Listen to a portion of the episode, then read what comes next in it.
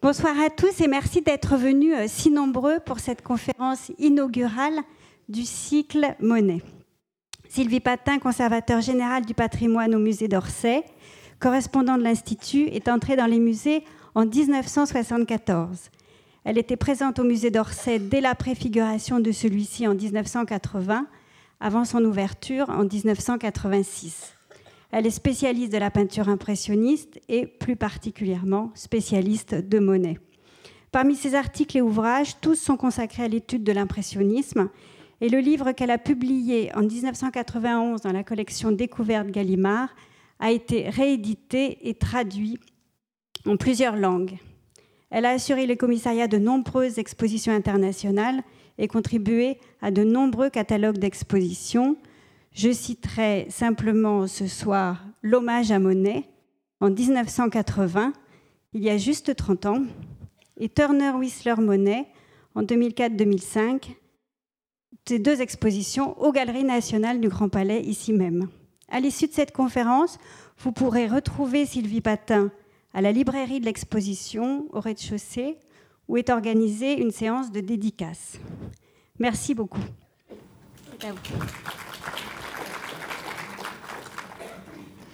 Merci d'être venus si nombreux, que vous témoignez donc de votre intérêt pour cette grande exposition Monet. Une exposition qui est l'œuvre de cinq commissaires, euh, le premier étant Guy Cocheval, président du musée d'Orsay, qui, à qui revient l'initiative de rendre hommage à Monet en 2010. Et puis, euh, outre donc, ma petite personne, Sylvie Patry, conservateur, et Anne Rockbert, conservateur en chef au musée d'Orsay, Richard Thompson, professeur à l'université d'Édimbourg. C'est vous dire si cette exposition, qui a été montée très rapidement en deux ans, a requis de nombreux efforts de ces cinq commissaires.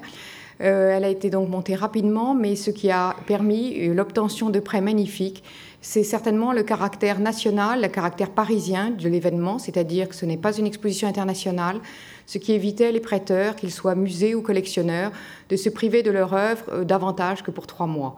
Euh, les réponses ont été très favorables dans l'ensemble et c'est l'origine donc de la réunion de 175 tableaux de monnaie. Je crois que nous pouvons dire qu'il n'y en a aucun de faible. 175 tableaux pour une production de 2000 peintures dans l'œuvre de Monet. Pas de dessin, pas de, pas de carnet de croquis, car ils sont conservés au musée Marmottan. Et demain ouvre au public l'exposition au musée Marmottan. Claude Monet en son musée, puisque vous savez que l'impression Soleil Levant a été donnée en 1957 par Victorine Donop de Bonchy, fille, du docteur de Béliot. Et c'est ce qui a donné l'idée à Michel Monet, le second fils de l'artiste, de léguer à l'Institut, à l'Académie des Beaux-Arts, en 1966, lorsque le testament a été ouvert, de trouver la clause qu'il léguait à l'Académie des Beaux-Arts l'ensemble de la maison de Giverny et les tableaux de Monet qui étaient restés, les tableaux qu'il avait aussi abrités dans sa maison de Sorel-Moussel, ces tableaux qui ont nécessité les aménagements à l'époque par Jacques Carlu du musée Marmottan dans son sous-sol et qui donc en ce moment euh, sont répartis tout au long des salles, des salons de l'hôtel particulier de la rue Louis Boilly et également au milieu, de, au milieu de cette collection avec l'impression Soleil Levant dans ce musée qui mérite de porter maintenant le nom de musée Marmottan-Monet et qui est évidemment un, lieu incontournable pour tout amateur de Monet. Je parle en premier, donc dans, dans cette suite de conférences, il a été entendu que je vais parler d'une manière plus générale, c'est-à-dire d'une manière un petit peu à propos de Monet. Je vais essayer de vous donner quelques clés, quelques clés qui nous ont permis dans l'exposition de l'organiser d'une certaine manière. Euh, je n'ai pas repris le parcours de l'exposition afin de ne pas doubler, de ne pas vous faire une visite conférence euh, ici de l'exposition. J'ai remis toutes les, toutes les peintures dans leur parcours de Monet. Également, j'en ai aussi euh, profité pour vous mettre quelques peintures qui ne sont pas à l'exposition pour diverses raisons, fragilité, refus pour fragilité. Et là, je m'incline toujours, je ne demande jamais un tableau qui est refusé pour fragilité, car c'est très normal, certaines toiles sont fragiles. J'en citerai d'ailleurs une, la japonaise, qui était là il y a 30 ans. Et puis, euh, j'irai insérer aussi d'autres toiles pour que vous compreniez mieux le parcours et pour faire des rapprochements avec des œuvres qui sont en ce moment au CIMES du Grand Palais. Avant de prendre la parole, je n'oublie pas non plus de nommer notre mécène, Natixis, à qui nous devons beaucoup, car comme vous le comprenez, une exposition de cette nature est évidemment très onéreuse et le concours d'un mécène est toujours très précieux. Monet, Monet euh, né en 1840, mais j'ai voulu vous présenter un petit peu la personne. Vous l'avez dans l'escalier avec la bâche. Vous voyez cette photo de Monet âgé à Giverny. la cigarette à la main. Moi, ce que j'aime, c'est le portrait par Renoir que vous avez ici, un tableau qui est conservé au musée d'Orsay, dans la à Argenteuil. Vous reconnaissez d'ailleurs les rideaux que je vais vous montrer également dans le coin d'appartement que Monet a peint à Argenteuil. Et vous voyez que là, euh, il, est, représenté, malheureusement l'image est un peu coupée, il est représenté la palette à la main, le pinceau à la main, et c'est bien l'image d'un peintre qui déclarait que la peinture était l'obsession de tous ses instants. Autre image de Monet, le portrait qui est conservé toujours par Renoir au musée Marmottan, qui là, c'est l'image de Monet intime, Monet occupé à lire, euh, fumant la pipe, toujours très souvent accompagné soit d'une pipe, soit d'une cigarette. Il aurait été un très mauvais exemple pour les campagnes anti-tabac actuelles. Donc ce tableau, vous avez donc deux, figures de Monet jeunes dans l'époque d'Argenteuil, trentaine d'années, et évidemment les lieux de Monet pour Paris, en ce moment c'est le Grand Palais, mais le, très souvent, lorsqu'il n'y a pas l'exposition, c'est bien sûr le musée d'Orsay, riche de près de 80 peintures de Monet. C'est également le musée Marmottan, près de 100 Monet, et c'est aussi l'orangerie, les Tuileries avec les nymphéas, j'en parlerai à la fin du parcours de l'exposition. Et puis c'est également un quatrième lieu, celui-là particulièrement cher, particulièrement précieux. C'est la Fondation Claude Monet, la Maison du Peintre. Et je vous ai montré cette première page de l'article du duc de Trévise en 1920 pour vous montrer que dès 1920, le duc de Trévise intitule son article Pèlerinage de Giverny.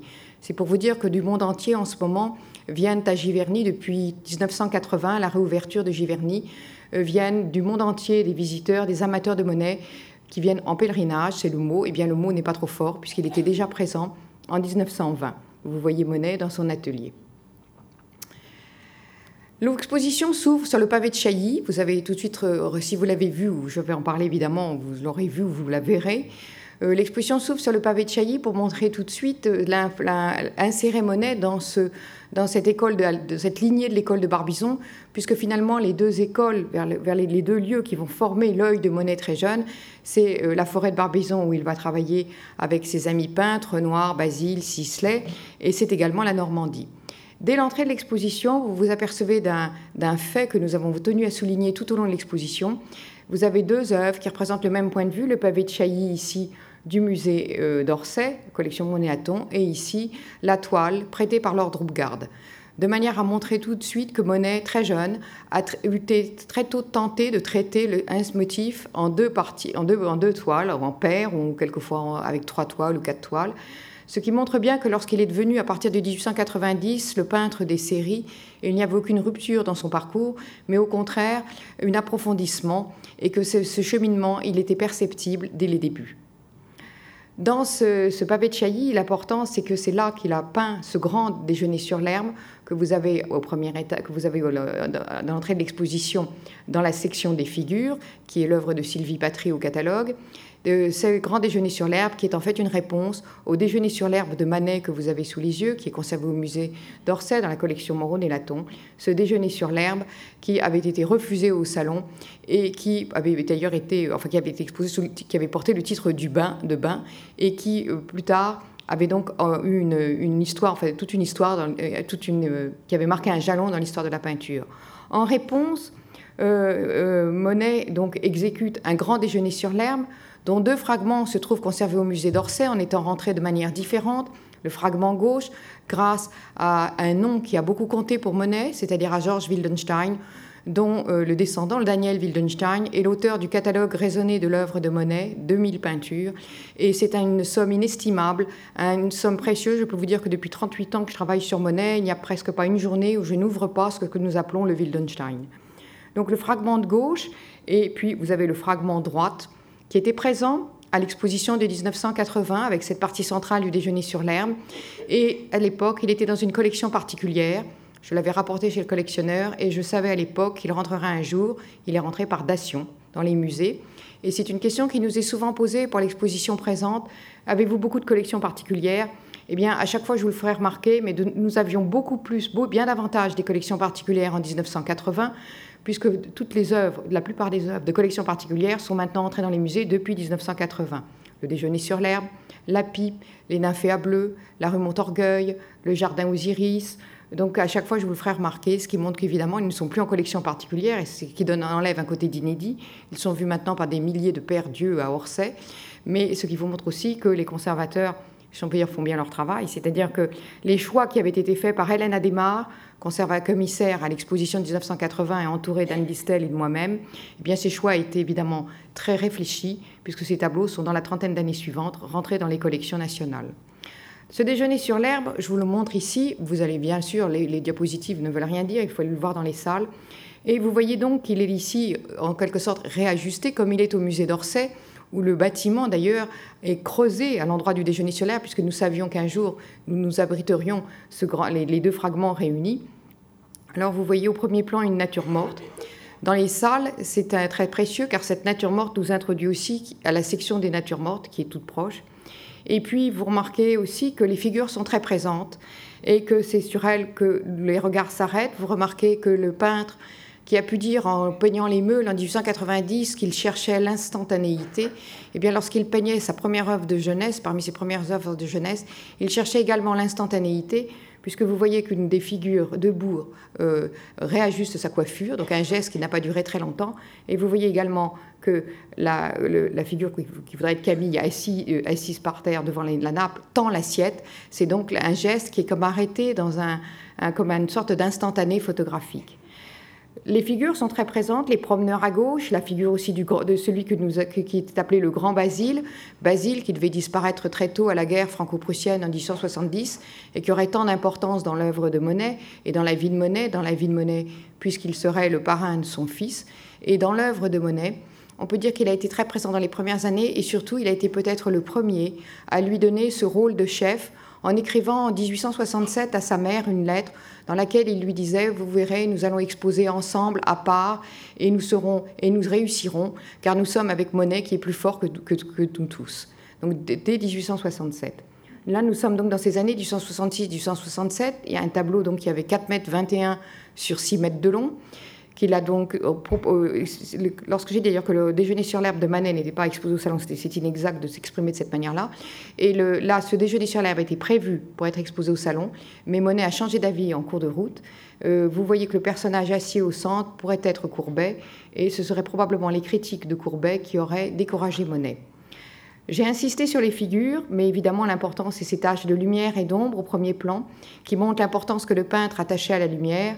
Et euh, je vous montre donc la nature morte. Vous voyez justement le geste arrêté de Camille, qui est d'ailleurs gauchère, qui présente cette assiette, la transparence des verres, de les, les fruits que vous allez retrouver dans d'autres natures mortes, le pâté en croûte qui évoque toutes ces, toutes ces, qui évoque aussi une autre œuvre de Monet, les galettes qu'il avait fait euh, à Étretat lorsqu'il mangeait des galettes. Donc il y, a, un petit peu toujours une continuation euh, chez Monet.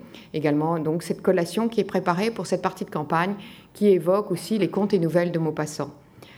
Ce déjeuner sur l'herbe, on voit l'esquisse, l'esquisse qui, sort très rarement de, Russie, puisqu'elle vient d'être prêtée par le musée Pouchkine de Moscou, un prêt exceptionnel. Euh, cette œuvre était là, je crois, au centenaire de l'impressionnisme en, 1974 et à l'hommage à Monet, mais elle n'était pas revenue à Paris depuis Paris-Moscou, donc l'exposition à Beaubourg, il y a très longtemps. Voir l'esquisse en même temps, c'est très intéressant. Vous voyez d'ailleurs que l'impression est très différente. La partie, la belle part, la part belle, les, ce sont les frondaisons. C'est donc montrer que l'importance que le peintre attachait à insérer les figures dans le paysage, ce que, comme le disait Berthe Morisot, ce que nous cherchons tous, insérer la figure dans le paysage. Vous voyez également qu'il y a une sorte de distance avec le personnage qui arrange sa coiffure. Et vous voyez également que lorsque je vous avais montré le fragment à droite, euh, vous voyez que les, fragments que Monet a sauvés euh, du, son déjeuner, de son déjeuner lorsqu'il l'avait entreposé dans une cave à Argenteuil, lorsqu'il l'a récupéré, il a découpé des fragments pour les sauver. C'est d'ailleurs visible sur une photographie de l'atelier de Giverny paru dans euh, l'article que je vous ai montré du duc de Trévise en 1920. Eh bien, vous voyez que manque la partie droite. Alors, si vous allez regarder le tableau, l'esquisse, eh bien vous vous apercevez qu'à droite, il y a un curieux personnage qui ne fait pas partie de la fête, qui est relégué. Il est sur le panier, le panier qui, donnait les victuailles pour le déjeuner. Il est donc en quelque sorte euh, relégué à l'extrémité, ce qui est très curieux. Euh, soit Monet n'a pas sauvé ce fragment s'il était abîmé, ou soit il a jugé qu'il gardait le fragment central du déjeuner sur l'herbe. Je vous montre ici l'atelier de Monet, justement. Et vous allez pouvoir voir avec ce panneau central, évidemment, qui éclate. En haut à droite, en haut à gauche, vous avez deux scènes avec les barques, notamment une, toile très célèbre du musée Marmottan. Et puis, si vous abaissez votre regard, vous voyez une petite toile avec comme une fenêtre et des rideaux, une figure derrière. Et ça, c'est un tableau qui est présent au, Grand Palais qui est présent ici, qui est présent euh, dans les salles. C'est la femme à la capeline rouge la figure de Camille. Donc vous voyez que là encore, euh, Camille Monet étant morte en 1879, très jeune, à 32 ans, Monet s'est très difficilement séparé évidemment des œuvres représentant Camille. Les promeneurs, une étude qui vient de Washington pour ce grand déjeuner sur l'herbe. Alors la section des figures, évidemment, est magnifique, elle est très bien représentée. Vous avez ici la femme à la robe verte qui vient du musée de Brême, la Kunsthalle de Brême, avec cette magnifique robe, où Camille est représentée en parisienne, avec ce contraste entre la fourrure sombre et cette robe qui, traîne, qui a d'ailleurs été tout à fait noté, un tableau qui était justement exécuté grand format pour un salon, en quelque sorte, et également j'ai remis Madame Gaudibert, toile du musée d'Orsay. Vous voyez également d'une figure un petit peu tournoyante, tournée, euh, un petit peu vue de, trois quarts. Euh, cette figure, qui était la, femme d'un collectionneur, d'un homme euh, du Havre, un, armateur, je crois, qui a été mal accueillie, si on peut dire, par le commanditaire, c'est-à-dire Monsieur Gaudibert, trouvant évidemment que l'œuvre était tout sauf un portrait de son épouse grand format et vous verrez dans les salles qu'elle est magnifique à voir euh, à la suite justement de Madame de, la, de la, robe verte en, en, opposition sur les murs. J'ai inséré ici deux toiles que j'ai représentées au début de mon essai sur les répétitions et séries, qui ne sont pas deux toiles qui ne sont pas l'exposition, pour vous montrer que très tôt, Monet donc peignait ses toiles deux par deux. Vous êtes ici à Honfleur, dans la rue de la Bavole, la rue de la Bavole qui est aussi célèbre parce que John King l'a peinte.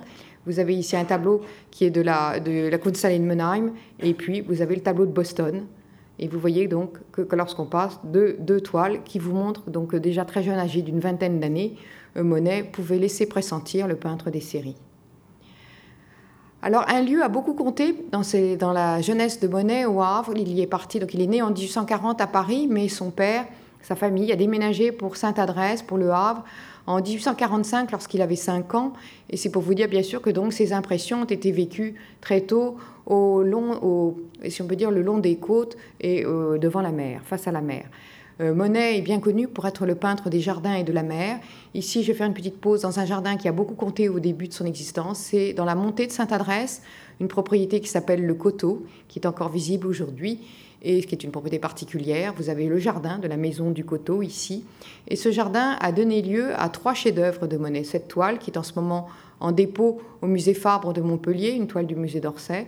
Et puis vous avez cette toile qui est dans une collection particulière, qui n'est pas très connue, qui est une des révélations, si on peut dire, de l'exposition, qui a été exposée dans certaines galeries auparavant. Et c'est le portrait du père de Monet, vous le voyez à droite, dans ce même jardin du coteau. Et vous voyez déjà apparaître la palette de Monet des années d'Argenteuil, la palette des coquelicots, les verts et les rouges, que nous retrouverons très souvent et que nous allons aussi trouver dès les années 60 dans la terrasse à Sainte-Adresse. Ici, toujours les verts et les rouges, dans ce même jardin, l'œuvre qui vient du musée de l'Ermitage de Saint-Pétersbourg, qui est le visuel de l'exposition, l'affiche, la couverture du catalogue, vous devez la connaître par cœur. Et vous voyez cette figure vue de dos, vous irez voir le tableau de près. La figure est lumineuse, comme éclairée par elle-même, c'est une, une prouesse avec toujours ces femmes à l'ombrelle que Monet représentait.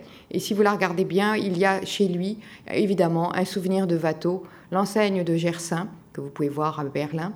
Et ces figures vues de dos, vous voyez avec cet, intérêt pour les tissus, pour les, figures, vous avez aussi un rapport avec la collection d'estampes japonaises de Monet, 231 estampes qui sont conservées à la Fondation Claude Monet à Giverny, qui ornent l'intérieur de la maison. Et vous voyez que très souvent dans les estampes, vous voyez ces personnages avec évidemment, c'est important pour le kimono, puisque vous avez le hobby, le gros nœud que vous voyez de dos. Vous avez ce spectacle de ces femmes vues de dos, une estampe japonaise qui a appartenu à Monet. Vous voyez justement à l'arrière le mont Fuji. Vous voyez cette balustrade. Et immédiatement, pour le peintre, évidemment, c'est la terrasse à Sainte-Adresse qui se profile. La terrasse à Sainte-Adresse, Monet l'a exécutée en 1867 à, au Havre, euh, au pied de la montée de Sainte-Adresse. Et cette terrasse, il l'appelait mon tableau chinois. Probablement qu'il justement, il avait dans la tête l'estampe japonaise que d'ailleurs euh, Joseph Bayot, dans son, dans son essai au catalogue, reproduit. Cette vue de la terrasse à Sainte-Adresse, elle est au Metropolitan Museum de New York, rarement prêtée, pour ne pas dire jamais, obtenue par Guy Cocheval. Et vous voyez que vous retrouvez cette alliance des verts et des rouges que j'ai montré dans le coteau. Vous retrouvez une synthèse des thèmes alors traités par Monet qui écrivait à Basile une très belle lettre où il disait J'ai dans la tête des, plein de sujets et je me livre en ce moment à une série de toiles, des marines étourdissantes, des figures et des jardins. Et vous avez ici une marine étourdissante, des figures et un magnifique jardin, puisque cette terrasse ouvrant sur le large est fleurie.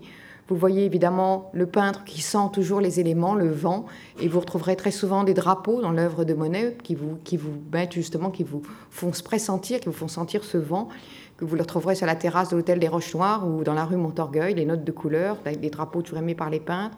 Vous voyez une composition en registre, exactement comme sont souvent conçues les estampes japonaises.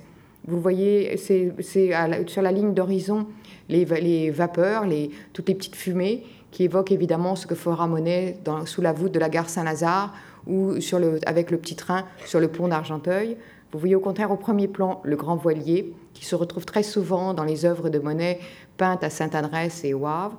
Et vous voyez évidemment au premier plan ce jardin construit autour d'un massif de fleurs.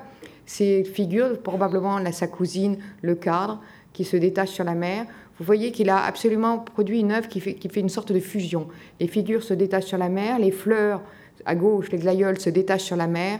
Et vous voyez aussi que même la petite barrière à claire-voie laisse voir la mer à travers ces, les petits interstices. La personnage de face, de dos, avec l'ombrelle pourrait être la tante de, euh, du peintre, la tante qui avait eu tant d'importance parce que le père de Monet, le père du jeune Monet, qui est à droite, assis, vous le reconnaissez maintenant que vous l'avez vu dans le jardin du coteau, le père était opposé à la vocation de peintre de son fils et Monet a eu une certaine peine à imposer cette vocation à son père D'autant plus qu'il a perdu, à l'âge de 17 ans, en 1857, celle qui aurait pu être une très grande alliée, c'est-à-dire sa mère, qui était musicienne, qui a disparu très tôt. Et c'est cette tante, demi-sœur du frère, de, demi-sœur de son père, qui a pris le relais finalement et qui, elle, était aussi artiste et qui a beaucoup euh, soutenu et encouragé Monet dans sa vocation. Les deux noms qui vont compter pour Monet dans cette vocation, ce sont Boudin et Jonking, mais je vais vous en parler devant une marine. Donc vous voyez cette toile qui est assez grande, qui est donc acquise au Metropolitan Museum. Elle a été acquise en 1967 en vente publique avec une aide des amis du musée de Metropolitan. Je dois vous dire que moi j'étais au Metropolitan étudiante et j'avais rendez-vous avec un seul tableau, c'était ce tableau. J'avais traversé les salles parce qu'il avait été reproduit dans tous les Paris Match, les journaux de l'époque. Il était déjà aux États-Unis dans une célèbre collection américaine et c'était évidemment une sorte d'ambassadeur du goût français, de la vie française, d'un peintre français accroché au cimès du Metropolitan Museum. Alors il ne faut pas, euh, il est d'ailleurs, il a été choisi pour rééditer justement le découverte Gallimard. Et j'en ai été très heureuse. J'avais attendu de voir le visuel de l'exposition. Je pensais qu'il serait peut-être le visuel et que je ne voulais pas donc couvrir la couverture du catalogue. Comme la, comme la couverture a choisi, euh, comme, a été, comme elle a été choisie comme visuel, la femme euh, dans le jardin de l'Ermitage de Saint-Pétersbourg, j'ai pu avoir la terrasse à Sainte-Adresse, à laquelle j'avais d'ailleurs consacré une double page, puisque c'est une sorte, vous savez, une sorte de rideau de théâtre en fait. Alors, j'ai voulu vous montrer une toile qui n'est pas venue, puisque nous empruntons, elle vient justement dans la foulée, une toile du Métropolitane que j'aime beaucoup, la voile verte, qui a appartenu au frère de Mary Cassatt pour montrer justement qu'il ne faut pas être attristé de voir aux États-Unis euh, de nombreuses peintures de Monet. les États-Unis les méritent. Ils ont très tôt reconnu le talent des impressionnistes en 1886, lorsque Durand Ruel a organisé l'exposition des impressionnistes.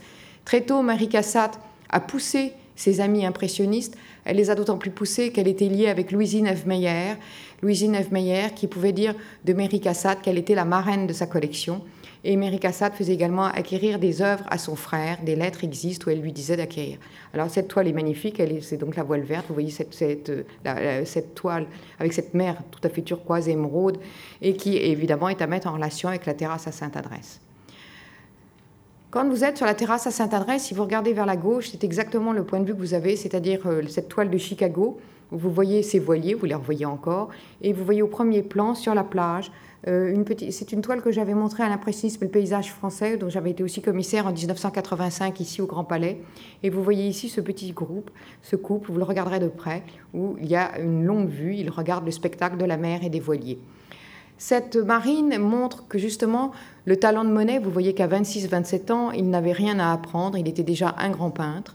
Et vous voyez également que ce sens de des marines, il l'avait acquis aussi auprès de Boudin, parce qu'en fait, les premières œuvres de Monet sont des caricatures, des dessins qu'il vendait dans une papeterie au Havre, où il rencontre Boudin, qui l'incite à se tourner vers le paysage, et dont Monet dira un jour, si je suis devenu un peintre, c'est à Boudin que je le dois.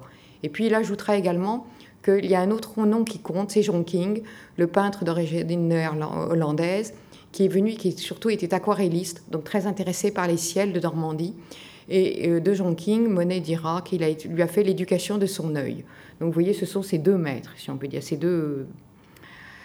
Dans, toujours dans ces années 60, après le déjeuner sur l'herbe, vous voyez dans l'exposition Les femmes au jardin, une toile qui a été refusée au salon, mais qui avait été remarquée par Zola qui a pu dire justement que c'était une toile, un petit peu une allée avec ses, taches de soleil et de lumière. Elle doit beaucoup au déjeuner sur l'herbe. Vous retrouvez les mêmes robes, les mêmes vêtements. Vous retrouvez aussi ce mouvement tournoyant que je vous ai montré dans les figures. Également, euh, elle, vous trouvez les femmes à l'ombrelle, il y a également Camille, les fleurs, toujours cette alliance. Donc, ces femmes au jardin d'un grand format, qui d'ailleurs ont été acquises par Basile et qui, en échange de mensualité qu'il donnait à son ami, c'est pour vous montrer la générosité de Basile et également la solidarité des peintres qui s'entraidaient.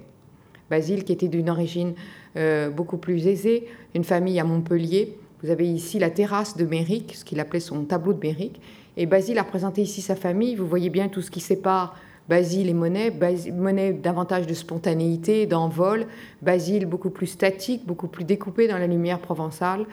Et cette terrasse, ce tableau de Méric, était, également, c'était comme deux œuvres, si vous voulez, qui se répondaient l'une l'autre. Vous voyez aussi au premier plan la magnifique nature morte euh, qui, est sur le sol. Et euh, c'est un chef-d'œuvre de Basile qui devait disparaître quatre ans plus tard, donc à la guerre franco-prussienne. Les toiles de neige, les les paysages de neige, les effets de neige, euh, sont très présents aussi dans les années 60, sans doute parce que Monet avait beaucoup regardé les œuvres, les paysages de neige de Courbet. Ici, vous avez cette toile du musée d'Orsay avec la ferme Saint-Siméon, le toit de la ferme Saint-Siméon, sur la route entre Trouville et Honfleur. Et puis, vous avez évidemment le tableau le plus célèbre, quasiment, du musée d'Orsay, qui il y a 30 ans était là, prêté par un collectionneur au Grand Palais. Je l'avais d'ailleurs recherché chez le collectionneur, cherché et rapporté. Et il est donc il est rentré il a été acquis, il est, dans les collections nationales du musée d'Orsay. Il y avait une politique d'achat très importante menée par Michel Laclotte au moment de l'ouverture du musée d'Orsay. Évidemment, il s'était beaucoup appuyé sur le catalogue de 1980, l'exposition qui venait d'avoir lieu. Pour, euh, c'est certainement un des tableaux préférés d'ailleurs de Michel Laclotte avec les nymphéas bleus, deux acquisitions qui datent de l'époque de la préfiguration du musée d'Orsay. Vous voyez cette note sombre de la pie sur la barrière, là encore instant, puisqu'il n'y a rien de plus fugitif qu'une pie. La preuve en est que si vous consultez le site de la RMN sur l'exposition Monet, il y a un jeu où si vous cliquez sur la pie, elle s'envole de la barrière. Et vous, avez d'ailleurs aussi la fleur fragile des coquelicots avec aussi les pétales. Et dans ce tableau de neige, vous voyez évidemment combien le peintre aussi dans les années 60 n'a rien à apprendre en ce qui concerne les effets de neige. On sent la densité de la neige sur les branches, on sent le, ciel très coloré avec la lumière derrière le blanc du ciel, mais en même temps le blanc de la neige en bas avec les reflets. C'est évidemment un chef-d'œuvre. Et c'est une œuvre euh, qui est à mettre aussi en rapport avec une lettre de Monet dans laquelle il écrivait à Basile, à cette époque-là où il était dans les environs d'Étretat, Je trouve la campagne encore plus belle l'hiver que l'été. Dans cette même, même période des années 60, euh, c'est la période où le petit Jean Monnet vient de naître. Donc, puisqu'en 1867, lorsque Monet peint la terrasse à Sainte-Adresse, il a laissé à Paris Camille Doncieux, son, modèle de prédilection, qui était représenté dans le déjeuner sur l'herbe, son modèle de prédilection, sa compagne qui attendait un enfant et qui deviendra son épouse en 1870. En 1867, il produit ce grand tableau de salon, ce tableau qui également figurera à la première exposition impressionniste de 1874, en même temps que les coquelicots, en même temps que l'impression soleil levant. Ce grand tableau que vous avez, qui vient du musée du Stadel de Francfort, qui est également un prêt magnifique, qui était venu au musée d'Orsay il y a quelques années, en 1999. Il était venu pour une exposition, un accrochage de six tableaux de Francfort, et euh, il avait donné lieu à beaucoup, de, beaucoup de visiteurs l'avaient regardé. Moi, je le connaissais très bien, parce que j'avais toujours noté qu'il y avait, parmi la nature morte, vous voyez, il y a un journal, un quotidien, le Figaro, qui est posé, qui attend en fait, c'est la place du peintre, qui attend le, maître. Il y a d'ailleurs, la, grande conférence du Figaro, ce sera évidemment un, point souligné. Et ce Figaro, j'avais dans la foulée écrit un article pour le Figaro qui a été pris immédiatement. Je l'avais, je envoyé le mercredi, il paraissait le week-end. Et c'était très amusant car tous les visiteurs venaient demander le tableau où était le Figaro. Donc c'était assez amusant que et tout au long de la correspondance de Monet, Dans tous ses voyages, il lit le Figaro, il y apprend la mort de Berthe Morisot, il écrit à son épouse qu'il s'endort à Londres en, lisant le Figaro, et à Bordighera ou, dans ou à Antibes, il emprunte le Figaro pour, car il ne peut s'en passer. C'est donc son, son trait d'union, ce qu'il relie à son pays. Mais vous voyez que pour le déjeuner, il était très jeune, il avait 27 ans, et que le quotidien était posé avec ce repas assez frugal, si on peut dire, avec ses œufs. Et ce qui est très amusant, c'est que ces œufs, euh, c'est la thème de la dernière nature morte de Monet en 1907. La dernière nature morte, c'était euh, une paire, d'ailleurs une paire de nature morte d'après les œufs. Et il y a également l'importance du poulailler de Giverny, qui est à mettre aussi en rapport à cette époque-là, en 1907. Dans ce tableau, que je vous remontre en entier, si vous regardez bien en bas, il y a un ballon, il y a une poupée. Et ce qui est très amusant aussi, avec le petit Jean Monnet, ce tableau, eh bien, vous retrouvez dans cet enfant, Jean endormi, ce tableau de la Nick Carlsberg Glyptothèque, qui a été accroché au musée d'Orsay dans l'exposition chef-d'œuvre de la Nick Carlsberg Glyptothèque. J'avais écrit la notice et évidemment la poupée, elle se reconnaît. C'est cette petite poupée que, le, que, Jean Monnet sert contre lui en dormant, ce qui vous montre le côté assez euh, touchant de Monnet, assez attaché. Il était très attaché à son fils, il l'écrivait à Basile, qui était donc son parrain, en disant que devant ce petit être, il se sentait tout à fait attendri. Etretat, donc la pie, dans la campagne, mais aussi le spectacle de la mer dans les années 60, cette tempête, magnifique peinture de la collection euh, Moreau et Laton, où vous voyez cet effet de contre-jour avec ces personnages au premier plan, et cette toile qui est d'un format allongé, qui d'ailleurs est très, très spectaculaire à l'entrée de l'exposition. Je vous ai apporté une toile dont j'aurais bien aimé qu'elle figure. Elle était présente dans l'impressionnisme et le paysage français. Je l'aime beaucoup. C'est un paysage à Bencourt. C'est un paysage de Monet, donc dans la fin des années 60, de l'Art Institute de Chicago, qui était un très grand prêteur. Donc nous avons dû renoncer, car chaque fois que nous demandions des prêts, les musées étaient si riches que pour obtenir les prêts que nous souhaitions, et eh bien évidemment, nous renoncions à demander d'autres toiles pour obtenir les toiles que nous souhaitions. Celle-ci a fait partie des renoncements au profit d'autres paysages que vous avez dans l'exposition. Notamment, je vous ai montré la mer à Sainte-Adresse tout à l'heure. Donc cette toile de figure d'Abencourt avec le, chapeau, l'ombrelle, et ce paysage qui est un peu découpé d'ailleurs à la manière de Cézanne, ces, architectures, et qui rappelle qu'Abencourt, c'était un grand lieu dans les la fin des années 60, avec Zola, avec Cézanne, un rendez-vous pour les peintres impressionnistes. Mais le grand rendez-vous qui n'est pas raté du tout, aussi mince d'ici, c'est la Grenouillère. La Grenouillère qui a été peinte par Renoir et par Monet en 1869 et qui est le lieu où s'est élaborée la technique de l'impressionnisme avec cette fragmentation si caractéristique de la touche. Vous avez ici une toile donc de Monet qui est conservée. Vous avez les deux toiles, celle-ci et la suivante, je vous les montre à la suite.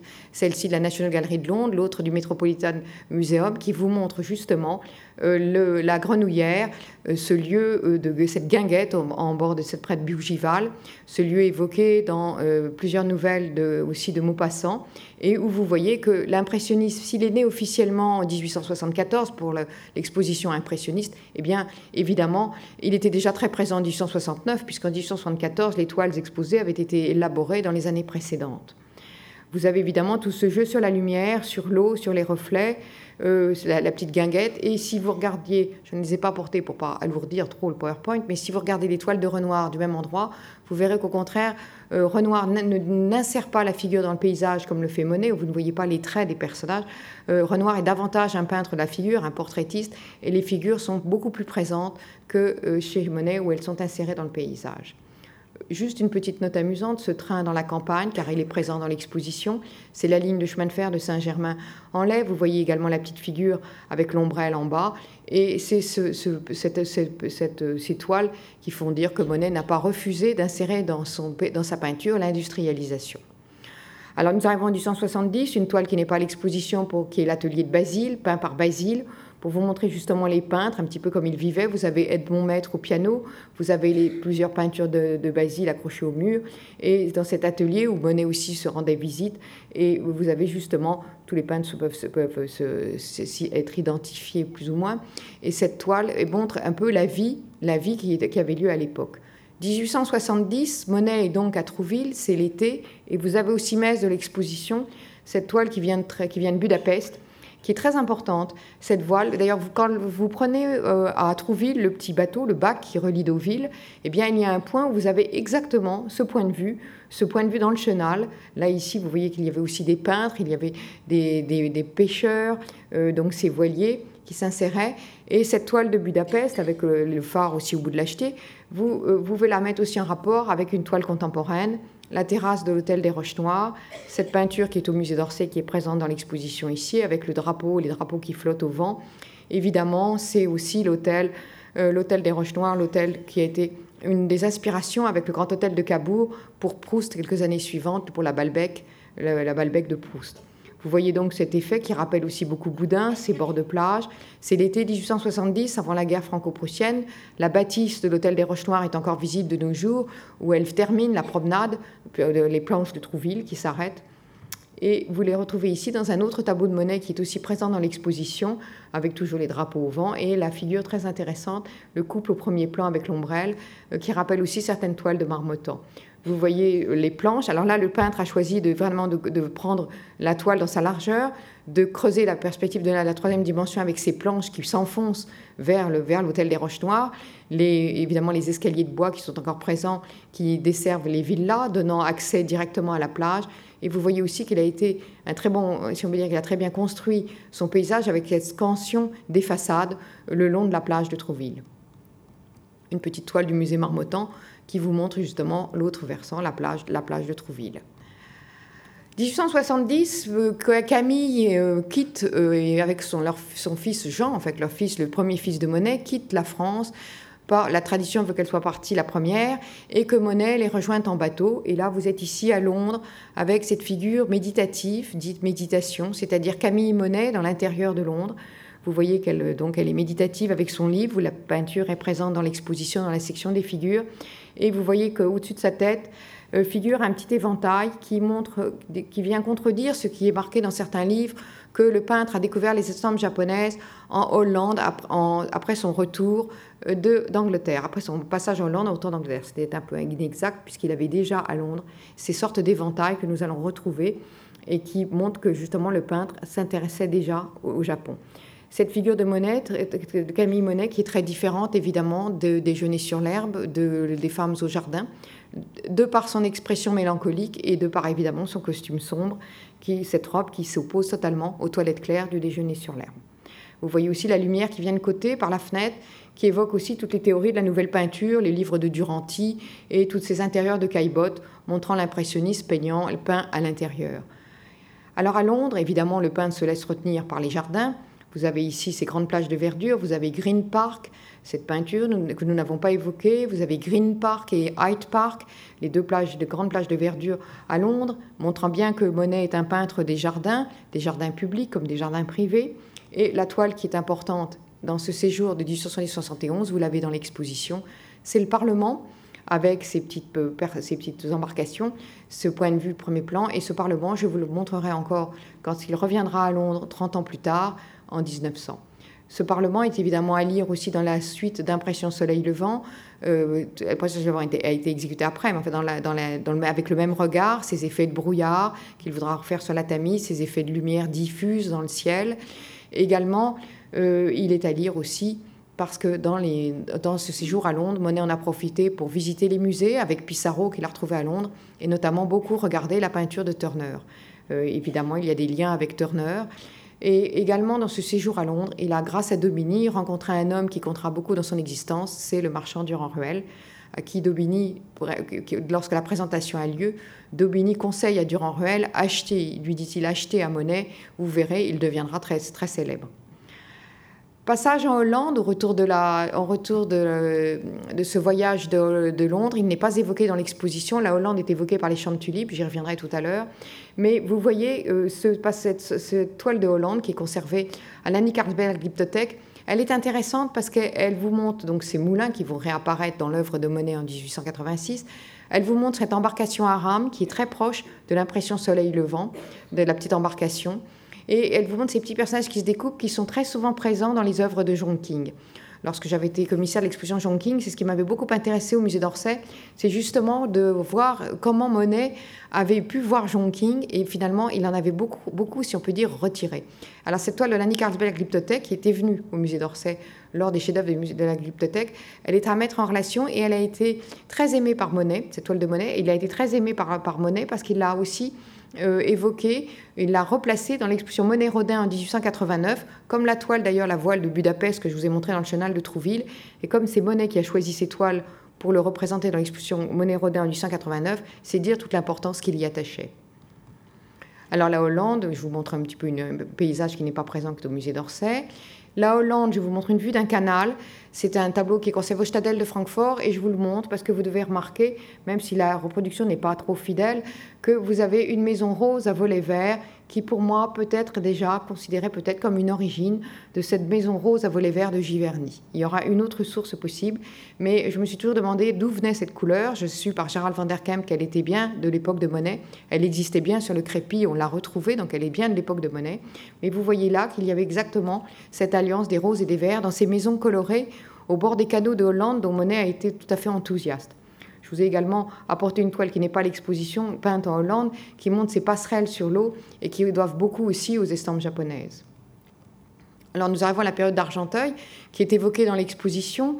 Ici, une toile qui n'est pas à l'exposition, qui est une toile de Baltimore, la liseuse, et je vous la montre pour justement la lire avec une toile dans l'exposition, les lilas, les lilas euh, qui font partie de la collection du musée d'Orsay, qui sont exposés dans la section des figures, puisque vous avez ces figures insérées sous le buisson des lilas.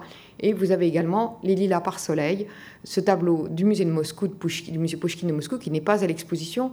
Mais si je vous le montre, c'est pour vous montrer encore une fois que le bonnet traitait très souvent un thème par soleil et par temps de pluie ou par différents temps, dès les années là où nous sommes en 70, dès les années 70, qui montrent que les séries se préparaient insensiblement. 1874 à Argenteuil, vous avez ce portrait du petit Jean Monet et vous avez à l'arrière-plan Camille Monet. Vous reconnaissez, si vous regardez bien, les rideaux qui étaient présents dans le portrait de Monet par Renoir, sur lequel j'ai ouvert mes propos. Vous reconnaissez aussi, vous regardez cette petite suspension, cette table, et vous allez voir dans l'exposition, à côté du grand déjeuner du Stadel de Francfort, deux petites toiles qui reproduisent la salle à manger pour avoir le banc d'Argenteuil, avec cette petite suspension, deux toiles, l'une avec des personnages, l'autre moins, un petit peu étrange, euh, venant de la collection Burley de Suisse et venant de la collection de, Washington, euh, de la National Gallery. Donc, ce qui vous montre un petit peu qu'il y a toujours, alors dans l'œuvre de Monet, des constantes, des motifs qu'il reprend. Également, si vous regardez au premier plan, vous avez les grands vases, vous en avez dans la maison de Giverny, et vous avez cette fusion entre l'intérieur et l'extérieur, puisque pendant l'hiver, euh, Monet rentrait les vases qui étaient à l'extérieur l'été, et vous les voyez ici, à l'extérieur, dans la maison d'Argenteuil, cette toile de Chicago. Vous avez le petit Jean Monet qui joue au cerceau vu de dos, et Camille Monet dans l'embrasure de la porte. Alors, comme je vous l'ai dit, nous avons dû renoncer, parce que 175 peintures, c'est déjà un chiffre considérable, mais toutes les peintures que je vous ajoute dans cette conférence, elles sont toutes évidemment aussi magnifiques, mais nous aurions atteint 500 peintures, et déjà le parcours est très long, je crois qu'il fallait s'arrêter à un moment. Le grand déjeuner d'Argenteuil, vous l'avez dans l'exposition, dans la section des décorations, parce qu'il a été exposé en 1876 à la deuxième exposition impressionniste sous le titre Panneaux décoratifs c'est montrer que très tôt, donc à l'âge de 36 ans, Monet parlait déjà de décoration. Je vous avais montré euh, Watteau, l'influence avec cette robe vue de dos, cette figure de l'enseigne de Gersaint. Monet toujours, a toujours aimé beaucoup la décoration et c'est très visible dans ses peintures. C'est un peintre décorateur. Dans les séries, euh, ce côté décoratif lui a nuit dans le sens où certains ont dit que c'était justement un peintre qui n'était bon qu'à faire des décorations et à faire des séries pour les vendre, un peintre commercial. Euh, les critiques venaient essentiellement de Degas, mais Pissarro, au début, avait légèrement prêté l'oreille aux critiques de Degas, mais dès l'exposition des meules des cathédrales, Pissarro, évidemment, a tout de suite vu l'importance de la démarche artistique de Monet et a tota-, totalement oublié toutes les critiques faites à, ce Monet décorateur. Donc Monet, panneau décoratif, vous voyez encore une fois une magnifique nature morte, euh, J'insiste beaucoup parce que j'ai voulu justement que la section des natures mortes soit, très, soit importante dans l'exposition, qu'elle existe, qu'elle soit une pause. Là, vous les retrouvez tout au long de la carrière de l'artiste. Et vous voyez qu'à Argenteuil, les natures mortes, ce n'est plus la nature morte du déjeuner sur l'herbe posée sur le sol, euh, la collation de la partie de campagne, ça n'est plus la table avec les œufs, la table un peu frugale d'Étretat, c'est au contraire une table beaucoup plus, un petit peu riche, avec une avec porcelaine, avec argenterie, avec euh, la coupe de fruits, dont on sent tout le velouté, comme, comme, et puis c'est également cette superbe nature morte de la collection Gulbenkian avec le melon, la couleur orange qui s'oppose, on sent très bien la densité de l'écorce, le très dur, qui s'oppose à la couleur beaucoup plus douce et à la, chair moelleuse du moellon. On voit très bien que le peintre a très bien senti, elle est bien dire magnifiquement présentée avec ce melon ouvert sur l'assiette. L'assiette évidemment intentionnellement adossée au mur pour montrer les motifs, qui se retrouvent d'ailleurs dans une autre toile qui s'appelle le service à thé. Et puis vous retrouvez toujours les fruits, les pêches. Avec, je peux vous dire que vous regarderez aussi la peinture de près sans enjamber le, trottoir, hein, en vous tenant quand même à distance, et vous verrez que le peintre a très bien su rendre le velouté, de même que la transparence des raisins sur la nappe. Euh, j'insiste beaucoup, car bien sûr, pour l'impressionniste, la période impressionniste, le peintre, le maître de la nature morte, c'est Cézanne, mais en regardant bien les natures mortes de Monet, je pense que Monet a été un très grand peintre de nature morte. J'ai voulu vous montrer une toile que j'aurais aimée dans l'exposition. Elle est, je l'ai reproduite pour me consoler dans l'essai sur la nature morte, parce que vous voyez que c'est un, pur chef-d'œuvre, c'est un bocal de pêche. Vous voyez qu'on sent la transparence du bocal, le couvercle, et vous voyez que sur ce marbre, très bien peint, vous revoyez la transparence, vous voyez le reflet des pêches sur le marbre et le velouté de, de la disposition. Là, je crois que nous avons aussi une très grande nature morte qui est au musée de Dresde. Camille, je l'ai évoqué dans l'atelier, tableau du musée de Cleveland, Camille qui passe derrière la porte, toujours, vous voyez donc très présente dans ces figures, et il faut lire l'essai que Sylvie Patry a consacré aux, figures, car euh, elle a eu l'idée justement de faire cette recherche qui fait marque une pause dans l'exposition. Et euh, pour tout vous révéler, si le déjeuner sur l'herbe n'est pas présenté avec le pavé de Chailly, c'est aussi pour des contraintes d'espace, dans la mesure où le plafond, il fallait une très grande hauteur de plafond, et la hauteur n'était pas suffisante dans l'entrée de l'exposition selon le parcours. Euh, il, y a, il, y a 30, il y a 30 ans. Nous avions commencé l'exposition par le rez-de-chaussée et nous entrions par le déjeuner sur l'herbe. Mais évidemment, là, euh, comme le parcours était imposé et qu'il ne pouvait pas être modifié, nous devions rentrer par, l'escalier et par le, niveau numéro 2. Nous avons eu cette euh, trouvaille d'insérer le déjeuner sur l'herbe parmi les figures et de faire cet arrêt avec ces figures, la partie, je vous ai donné les nœuds nature morte, qui vous introduisent à la petite alcôve très fermée, très confidentielle des natures mortes. Camille, toujours très présente dans les années d'Argenteuil, une toile du musée de Detroit, vous retrouvez l'alliance des rouges et des verts. Le bassin d'Argenteuil, évidemment, il n'y a pas que la maison d'Argenteuil qui inspire Monet, il n'y a pas que le jardin, il y a évidemment le bassin, les voiles sur, euh, les voiliers, les régates de voiliers sur le bassin. Et là, une euh, procédé de peintre qu'il va utiliser parce qu'il va regarder les, voiliers, mais pour les voir davantage, pour mieux représenter justement toute cette, cette taux, ces reflets, cette fragmentation de la touche, le peintre, vous voyez les régates avec toujours le vent, comme vous l'avez vu dans les drapeaux à Sainte-Adresse et dans les voiles euh, au, Havre, eh bien, le peintre va avoir l'idée de s'installer un bateau atelier. Vous l'avez ici sur cette toile de Neuchâtel. Euh, le bateau atelier a aussi été très souvent présenté, cette toile qui a appartenu à Zola. Et donc, vous voyez que le peintre avait cette idée d'être au ras de l'eau, une technique qu'il reprendra un projet qu'il reprendra sur les bords de l'Epte pour peindre les peupliers vus depuis le bas et qu'il reprendra aussi au ras des façades vénitiennes à Venise où une gondole sera aménagée en atelier. Donc, c'est vous dire encore une fois ce que Monet n'est pas un peintre de rupture, mais au contraire un peintre de continuité qui, euh, au fur et à mesure qu'il avance en âge et dans son expérience de la peinture, eh bien, il assimile, il reprend et il, il, il, euh, reprend des techniques qu'il adapte avec, ce, avec l'âge et l'évolution. Le pont d'Argenteuil, ici, vous avez le pont routier avec les petits pavillons de péage, une toile bien connue du musée d'Orsay. Vous voyez encore une fois la technique, la prouesse de, l'œil, du pinceau avec ses reflets, ses piles de pont. Peut-être cette toile aussi du musée d'Orsay avec le train qui passe. Et là encore une fois, vous montrez que le peintre est un peintre de l'instantané. Et ici, j'ai mis pour mémoire une très belle toile du musée Marmottan, Train dans la neige, avec ce magnifique nuage de fumée qui rappelle aussi euh, l'évocation de pluie, vapeur, vitesse du, peintre Turner vu à Londres à la National Gallery. Et puis d'Argenteuil, vous avez aussi, outre le bassin, vous avez aussi évidemment les champs avec la célèbre toile des coquelicots du musée d'Orsay, toile exposée à la première exposition impressionniste avec l'alliance des complémentaires des verts et des rouges, avec encore une fois la figure Camille, Escamille et le petit Jean que vous retrouvez aussi en haut, ici, avec toujours l'ombrelle, euh, cette évocation féminine. Je vous montre la page de l'exposition euh, du centenaire de l'exposition impressionniste, c'est-à-dire l'exposition 74, où Monet a exposé une toile en disant, quand on lui a demandé le titre, je mettais impression, impression soleil levant, une pochade qu'il avait fait, comme il le dit, d'une fenêtre, depuis une fenêtre du, dans, le bassin, euh, dans le bassin du Havre eh bien, cette impression, c'est d'elle dont euh, le critique du Charivari, Louis Leroy, s'est moqué en disant impression, j'en étais sûr, et où il y a eu la naissance du, du nom impressionniste, et où le tableau, donc Impression Soleil Levant, est devenu le tableau éponyme du mouvement, donnant évidemment aussi à Monet non seulement un rôle de, phare, en fait un rôle de une personnalité, et comme il l'a dit, de nombreuses personnes se sont réclamées du qualificatif d'impressionniste et ne l'ont pas été. Et il a dit avoir donné ce nom bien malgré, lui. C'est-à-dire que c'est un nom de baptême d'un mouvement pictural qu'il n'a pas cherché à donner, mais qui est né spontanément de ce, de ce tableau. J'ai voulu vous montrer la page pour bien que vous voyez. Impression soleil levant, le quatrième tableau. En premier, coquelicot, c'est le chant de coquelicot. Et vous voyez également qui était représenté en dernier, déjeuner. C'est le grand déjeuner de Francfort que je vous ai montré avec les œufs et le petit Jean Monnet, la petite poupée par terre.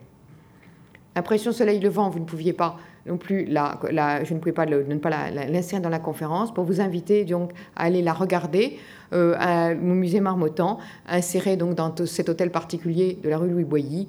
Aujourd'hui, elle est, seule présentée avec, je crois, avec un train, enfin dans la, une des salles du rez-de-chaussée, et elle est assez, elle est très, toute seule sur un grand mur. Et effectivement, elle est évidemment euh, très importante pour le musée, puisque c'est elle qui a fait venir, si on veut dire, ce legs de Michel Monet, comme je l'ai dit. Je l'ai voulu remettre ce que j'avais, le parallèle que j'avais euh, euh, fait au CIMES avec tant de plaisir, c'est-à-dire cette aquarelle de Turner que Yann Warel, conservateur de la thé de Britain, m'avait un jour, lors d'une réunion, où nous préparions l'exposition Turner Whistler Monet, j'étais dans le cabinet des dessins de la thé et je l'ai entendu dire, ah là, il y a une aquarelle pour Sylvie, je vais, je vais lui apporter. il m'a mis devant les yeux, sur la table, cette aquarelle. Et c'est cette aquarelle où vous voyez ce, soleil et ce, dessin, euh, ce, dessin de peintre, enfin, ce, geste de peintre. Et vous voyez que Monet, euh, lorsqu'il avait fait l'impression sur le vent, avait exactement fait la même chose. Euh, c'est avec cette, cette vue que j'avais obtenu sans aucun problème, euh, sans aucun mal de l'Institut, le prêt d'impression Soleil Levant, d'autant plus que j'avais été stagiaire à Marmottan en 1972 et que j'ai donc une certaine ancienneté dans leur maison, et qu'ils avaient été ravis de confronter, ils l'avaient prêté avec une immense générosité, le dossier était très mince, il n'y avait aucune pression, ils l'avaient, parce qu'ils avaient trouvé que c'était évidemment une, une, démonstration euh, très, très éclatante de l'importance de l'impression Soleil Levant confrontée à Turner, de l'importance de la composante anglaise de l'impressionnisme, et bien sûr, pour obtenir ce tableau, pour Turner Whistler Monet, de nombreux tableaux du musée Marmottan m'intéressaient, mais je n'en avais demandé qu'un, car si j'en demandais plusieurs, j'aurais eu les autres, et pas Impression Soleil Levant, comme j'avais dit au, directeur de l'époque, Jean-Marie Granier. Et bien sûr, il m'avait dit, bon, un seul, même si c'est le plus important, on, nous vous le prêtons. Alors ici, comme nous n'avons pas Impression Soleil Levant, une toile que j'aime beaucoup de Liège, une conservée à Liège, vous avez sous les yeux euh, le, bassin de, bassin du Habla où a été exécutée Impression Soleil Levant dans les mêmes années. Toile d'une collection particulière, le Havre, vous l'avez dans l'exposition, une sorte de révélation qui évoque aussi les effets nocturnes de Leicester Square qui ont été faits à Londres. Euh, très rarement, Monet a fait ses toiles nocturnes, mais lorsqu'il s'y a donné, c'est vraiment une très grande réussite. Vous verrez ces taches rouges qui sont très intéressantes à voir de près. Euh, cette toile qui, effectivement, est à mettre aussi en rapport avec cette toile du musée de Philadelphie, cette jetée du Havre de jour, avec une composition très intéressante, cette toile allongée. Et euh, je vous montre l'autre composition qui n'est pas, qui n'est pas en ce moment à l'exposition, mais pour vous montrer encore une fois que le peintre traitait des pères et pour vous montrer qu'ici, il était très sensible à la pluie. On voit bien que soit l'eau, soit la pluie viennent tomber, vous voyez les reflets, euh, cette sensation que le peintre a donnée, les voiles évidemment, mais il y a une très forte sensation pour vous montrer combien Monet était le peintre de la sensation et de l'impression.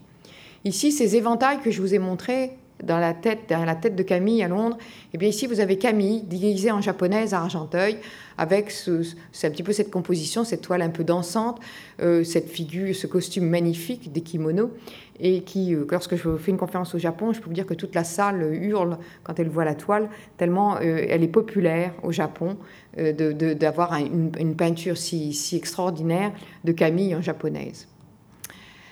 À Argenteuil, une petite note à part, comme il le disait dans sa correspondance, c'est non pas la vue des environs de Paris, euh, le loisir, les régates d'Argenteuil, mais au contraire le Paris industriel avec ses petits portefaix, ses petites euh, péniches sous le pont d'Anières. Là encore, toile qui était dans une collection particulière en 1980 et qui est rentrée par Dation au musée d'Orsay dans les, dans les, années, dans les dernières années.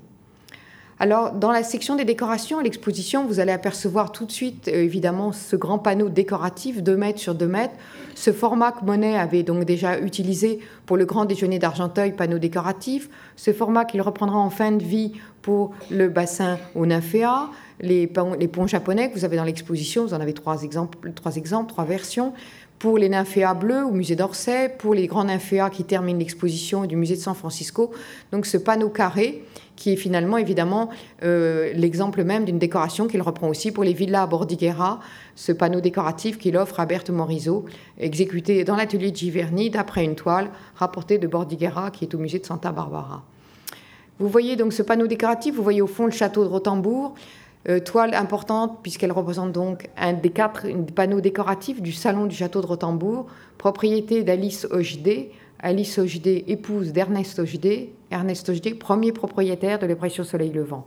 Or, Alice Ogedé, euh, Monet est invité en 1877, 77 pour concevoir cette décoration sur les saisons. Vous avez ici donc euh, ces dindons avec le château, une perspective audacieuse, les dindons coupés au premier plan. Et puis euh, également à cette, euh, à cette décoration, il faut ajouter deux autres panneaux qui étaient présents en 1980. Ce sont les panneaux de, de, l'Ermitage de Saint-Pétersbourg, le musée de l'Ermitage, où vous voyez l'étang de Montgeron, le jardin de Montgeron, l'étang de Montgeron, une allée de Montgeron, la chasse. Cette grande, grande collection. Les dindons sont donc au musée d'Orsay ils en font partie du legs de la princesse Edmond de Polignac, née Vinerata Singer, la fille du, descendant, vous savez, pour les machines à coudre Singer américain, dont, euh, qui a d'ailleurs euh, légué à la France, qui a, légué, qui a créé une fondation, en fait, la Fondation Singer-Polignac, qui est avenue Georges Mandel, au 43 avenue Georges Mandel, très active, une formation qui, où elle avait beaucoup fait pour la musique. Et euh, la princesse Edmond Polignac est retournée, elle est enterrée, elle est enterrée dans son Devon, en Angleterre. Elle est morte à Londres, mais son souvenir évidemment très présent en France et très présent au musée d'Orsay, où elle figure sur la plaque des donateurs à l'entrée de la nef d'Orsay avec euh, la donation d'un don, la donation de, en norvégienne, la barque que vous avez présentée sur un épi au centre de la, section des versions des meules, peupliers, cathédrales, après le pont, les ponts japonais, et également troisième peinture donnée par Vinarata Singer, les champs de tulipes en Hollande. Dans ces années du 180, je vous ai montré pour rythmer deux, deux figures de Monet euh, peintes par Édouard Manet. Vous l'avez vu par Renoir, là, Édouard Manet. Vous aurez une halte sur Paris dans l'exposition, mais là, je vais la, vraiment la, survoler parce que je ne veux pas euh, manger, si on peut dire, piétiner les plates-bandes de ma collègue Anne Roquebert, qui va euh, parler ici euh, pour vous faire une très belle conférence sur Paris. Elle a effectué de nombreuses recherches dans les archives, elle a, elle a écrit un essai au catalogue et elle a présenté donc cette section. Donc je, je, je, vous l'évoque, mais je ne la commande pas. Vous avez ici l'esquisse du Jardin des Tuileries. la toile définitive étant au musée Marmottan, c'était des toiles des jardins que Monet a représentées euh, dans, le, dans, le, dans les expositions après 1876. Et vous voyez encore une fois une constante, le peintre euh, était un appartement de Choquet, rue de Rivoli, donc une vue plongeante, vue plongeante comme il usera très souvent.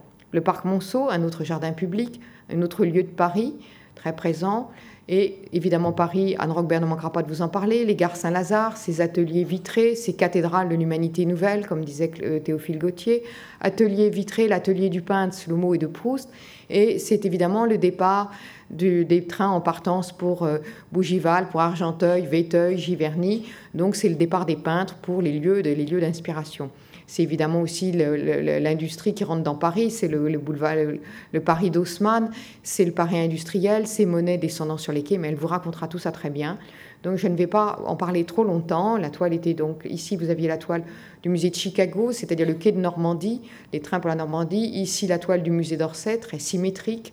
Vous en avez, il y avait huit versions exposées en 1877 à la gare pour la troisième exposition impressionniste où disait justement que maintenant, les peintres devaient chercher leur inspiration non pas dans les forêts, comme leurs prédécesseurs, mais dans la ville, dans l'industrie. Et vous verrez tout au long de l'exposition des citations en haut des cimaises, euh, soit d'autres peintres, soit de Monet, car j'ai voulu aussi que vous puissiez vivre l'exposition non seulement par l'œil, mais par l'oreille, en entendant un petit peu la voix de Monet dans ses lettres, car comme le disait Daniel Wildenstein, il était impossible de travailler Monet sans utiliser sa correspondance qu'il a publiée, et qui est pour moi le premier recours, c'est-à-dire pour tous les sujets sur lesquels j'ai travaillé sur Monet, j'ai toujours commencé par travailler la correspondance, par regarder ce que le peintre avait écrit. C'est la meilleure manière d'être fidèle à ce que le peintre aurait voulu qu'on dise en travaillant sur son œuvre. Ici, une mise en page audacieuse qui permet d'ailleurs d'évoquer aussi les carnets de dessin du musée Marmottan, car dans une page d'un carnet, vous avez exactement la mise en place de ce signal qui joue un effet de contre-jour, comme le jouaient les petits personnages au pied de la plage d'Étretat que je vous ai montré tout à l'heure. Du musée Marmottan, autre impression, donc je laisse Anne Rogbert, Paris, dernier adieu, la Paris, 1878, Monet, pendant l'exposition universelle, voit les rues pavoisées, encore constantes. Il monte sur un balcon pour peindre ce qu'il appellera dans son carnet de, de, comptes mes drapeaux, les drapeaux. Il l'appelait pas ça la rue Montorgueil pavoisée ou la rue Saint-Denis, qui est au musée de Rouen. Elle n'est pas présente à l'exposition parce qu'elle fait partie de la collection François de Pau et qu'il y a une impossibilité de prêt, une clause de non-prêt dans la collection François de Pau à Rouen. Donc vous voyez ces deux toiles qui rappellent encore qu'en 78, Bonnet traitait les œuvres par paire et que c'est vu d'un balcon qui rappelle encore qu'en 1874, Monet était juché euh, depuis l'atelier de Nadar, boulevard des Capucines, et peignait euh, le boulevard des Capucines avec ses petits personnages.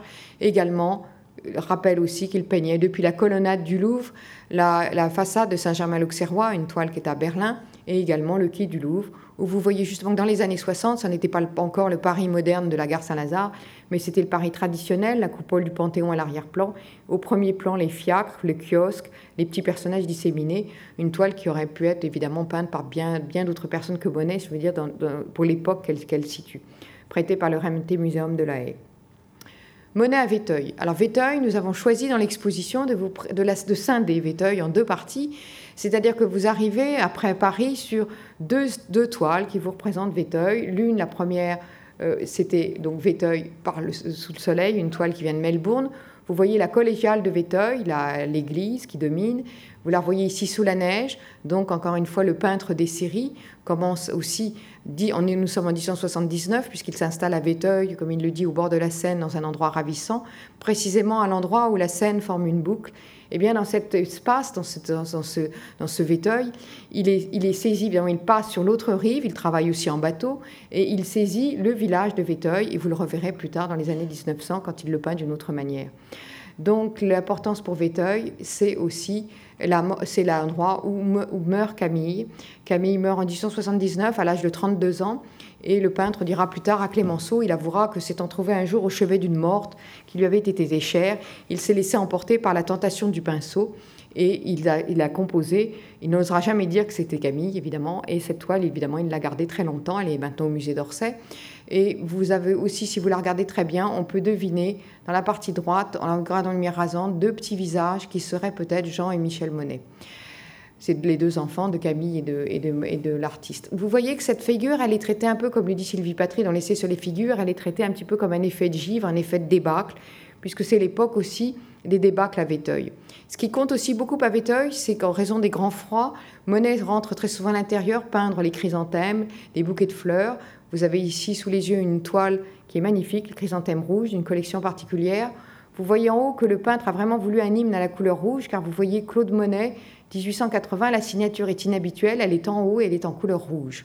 Ce qui est amusant comme anecdote, c'est que cette peinture, qui fait partie d'une collection particulière, que j'avais remarquée chez un collectionneur, qui était présente en 1980, il y a 30 ans, qui était reproduite en noir et blanc au catalogue, puisqu'à cette époque, les images n'étaient pas toutes en couleur, eh bien, elle a dû, pour cette exposition présente, elle a été pour la première fois photographiée en couleur. C'est très rare. Vous savez que maintenant, les peintures, les 2000 peintures de Monet sont quasiment toutes en couleur, mais elle n'avait pas encore eu droit à un hectachrome.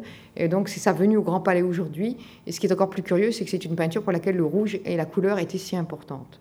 Vous la voyez dans la section des natures mortes, voisinée avec les chrysanthèmes, euh, qui sont une peinture du musée d'Orsay, euh, les chrysanthèmes de la collection Gachet, euh, qui est aussi dans une autre tonalité, avec l'écho assourdi du papier et le, vase, tous ces chrysanthèmes qui sont très présents dans le thème chez, pour Monet, qu'il en, il en a beaucoup le souci dès qu'il quitte Giverny. Il s'inquiète du froid pour ses chrysanthèmes. Il demande, Alice lui en apporte aussi quand elle vient le voir à Etretat. Elle lui laisse le bouquet de chrysanthèmes sur la table. C'était une des fleurs qui était très présente à Giverny. Chrysanthème, pourquoi très présente à Giverny? Parce qu'elle était aussi dans les estampes japonaises de Monet. Vous avez une estampe japonaise avec une crée des chrysanthèmes, toujours le mot sur le féminin ou le masculin, comme le disait Proust. Et euh, c'est ce qui vous montre aussi la fusion pour Giverny de l'intérieur et de l'extérieur, et de l'être de Monet où il écrivait euh, à un ami japonais, j'ai déjà les chrysanthèmes, les volubilis, les iris. Là, il parlait des estampes. Et il disait, mais il me manque les coquelicots, et c'est là l'important. Et dans les coquelicots, on retrouvait l'écho des coquelicots d'Argenteuil, exposés à la première exposition impressionniste. Donc vous voyez, c'est pour vous faire sentir que chez Monet, tout est très cohérent. C'est un peintre qui est d'ailleurs très attachant, qui a donc vécu 86 ans, mais qui, si on regarde très attentivement ses toiles, sa peinture, ses lettres, et si on est très attentif, eh bien, on retrouve en permanence un homme très fidèle à lui-même. Ici, dans les natures mortes, un thème important, c'est le thème du gibier qu'il traite à Véteuil avec ses, ses, faisans sur la table. Et également, il l'avait traité très jeune, vous l'avez dans l'exposition, avec ce trophée de chasse. Vous avez aussi une très belle mise en page avec ce faisan en diagonale, les fusils et également la tête du chien qui, on a l'impression, vient évidemment renifler le trophée de chasse. Il y a une mise en page très réussie pour une peinture des années 60 de Monet. Véteuil, donc l'importance de la scène que vous avez ici dans ce tableau toile euh, qui est un petit peu en hauteur, ce qui n'est pas toujours le cas chez Monet. Cette toile qui est du musée de Rouen, qui n'est pas dans l'exposition, qui est un grand format, mais que j'ai voulu vous montrer parce qu'elle est assez inattendue sous le pinceau de Monet dans sa composition. Et elle se retrouve un petit peu en écho dans cette grande toile qu'il avait exécutée pour le salon en 1880, car à Véteuil, c'est l'époque où il veut réapparaître au salon.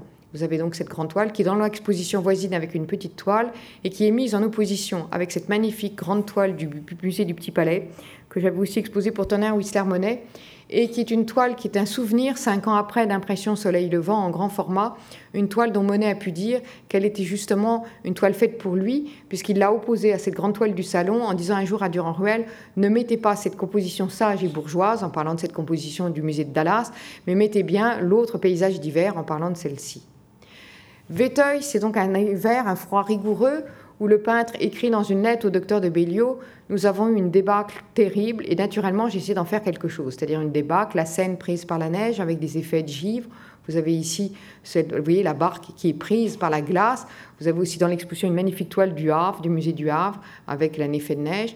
Et tout d'un coup, la glace se rompt et le peintre dit naturellement, j'ai essayé d'en faire quelque chose. C'est tout dire que le sujet est venu vers lui c'est ses yeux qui se sont laissés capter par le sujet, d'un peu à le chercher. Et vous avez les scènes des débâcles avec ces glaçons.